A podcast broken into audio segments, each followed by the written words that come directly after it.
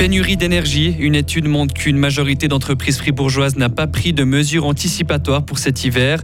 Rendre notre alimentation plus saine et durable, la mission de plusieurs citoyens suisses qui ont été tirés au sort.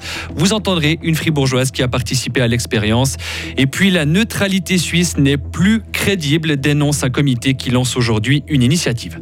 Météo très nuageux et pluvieux demain, retour du soleil et de la douceur jeudi. Mehdi Piquant, bonjour. Bonjour Greg, bonjour à toutes et à tous. À l'heure de possibles pénuries d'électricité cet hiver, les entreprises fribourgeoises ont-elles été trop laxistes? Une majorité d'entre elles n'a en tout cas pas pris de mesures particulières pour anticiper ce risque cet hiver. C'est ce qui ressort d'une enquête menée auprès de 200 entreprises par la Chambre de commerce et d'industrie du canton de Fribourg. On écoute son co-directeur Philippe Gumi. C'est risqué euh, dans, la mesure où s'il y a une crise, ben, elles ne seront pas prêtes. D'un autre côté, on voit que 80% des entreprises attendent les instructions des autorités. Puis c'est vrai que là, ça a tardé quelque part. Euh, le Conseil fédéral n'a pas euh, clairement indiqué la marche à suivre qu'il faudra adopter euh, s'il y a des contraintes dans les économies d'énergie. On attend toujours la mise en consultation des ordonnances sur l'électricité. Une large partie des entreprises sont dans l'expectative, mais ce qu'il faut quand même dire, c'est que les plus grandes entreprises sont quand même plus de 30% à avoir déjà préparé des, plans de continuité. Donc ça tient aussi à la taille de l'entreprise. Les plus petites entreprises, c'est difficile de se projeter dans une crise qui était inconcevable encore il y a une année. Au niveau des coûts, près d'une entreprise sur cinq active dans l'industrie s'attend à voir sa facture d'électricité grimper d'au moins 50%. Cet accident mortel sur un chantier en Saint-Gilles maintenant. Un homme a perdu la vie hier alors qu'il travaillait sur un avant-toit à Tsumolz dans la commune de Planfaillon. Il a fait une lourde chute de 10 mètres selon la police fribourgeoise.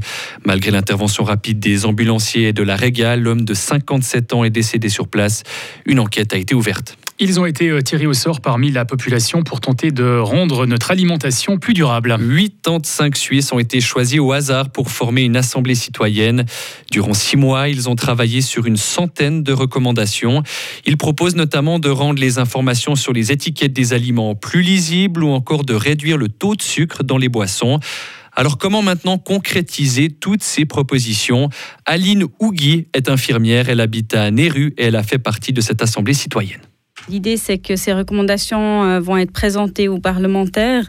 C'est là qu'on va voir le résultat, est-ce que ça a amené quelque chose? Et puis, je pense que c'est un processus en devenir. Il ne faut pas le prendre en tant que tel comme une finalité, mais plutôt pour, euh, voilà, c'est la première pierre qu'on pose. Et puis, euh, l'idée, c'est de continuer à aller dans cette lancée. Euh, voilà. Vous dites, comme voilà, ce sont des recommandations qui émanent de 8, un peu plus de 80 citoyens, citoyennes suisses, ça donne de la légitimité un peu à vos propositions tout à fait. Et puis ça, peut-être ça, ça brise un petit peu les tabous, aussi euh, la force des lobbies. Donc c'est ça qui compte aujourd'hui, c'est d'avoir aussi une voix. Et pour proposer ces différentes recommandations, l'Assemblée citoyenne a suivi une formation, écouté des experts, discuté et débattu en soirée et pendant trois week-ends entre la mi-juin et le mois de novembre. Les montagnes du canton de Fribourg ont connu un été radieux. Les remontées mécaniques du canton de Fribourg et Vaud ont enregistré une clientèle en hausse plus 38% par rapport à la moyenne des cinq dernières années, selon des chiffres publiés aujourd'hui par les remontées mécaniques suisses. Le chiffre d'affaires a lui aussi grimpé. La fêtière explique que le début et la fin de l'été ont été plus chauds et ensoleillés que la moyenne.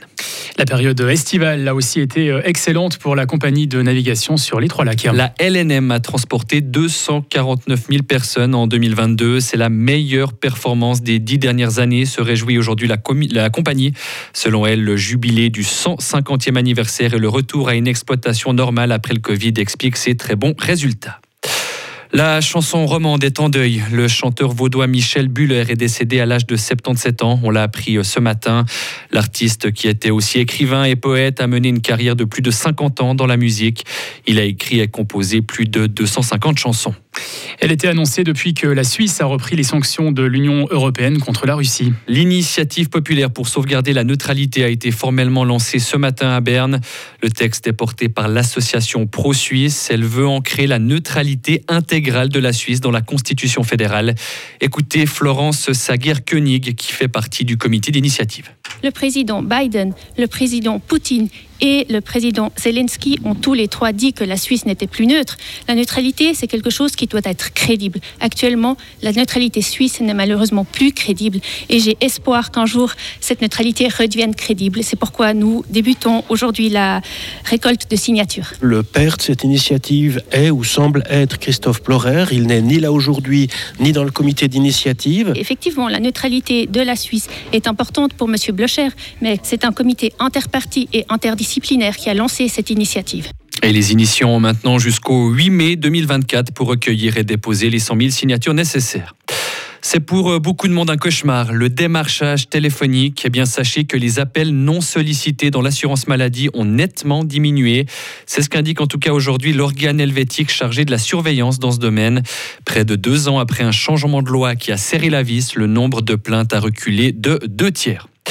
Aux États-Unis maintenant, alors que la population se rend aujourd'hui aux urnes pour les élections de mi-mandat, Donald Trump promet une très grande annonce la semaine prochaine.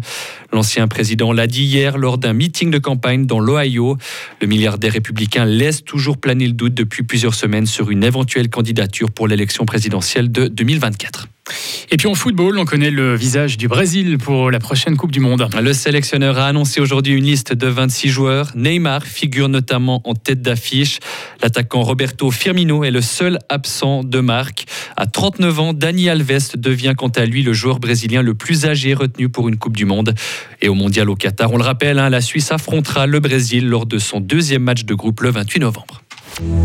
Retrouvez toute l'info sur frappe et frappe.ch.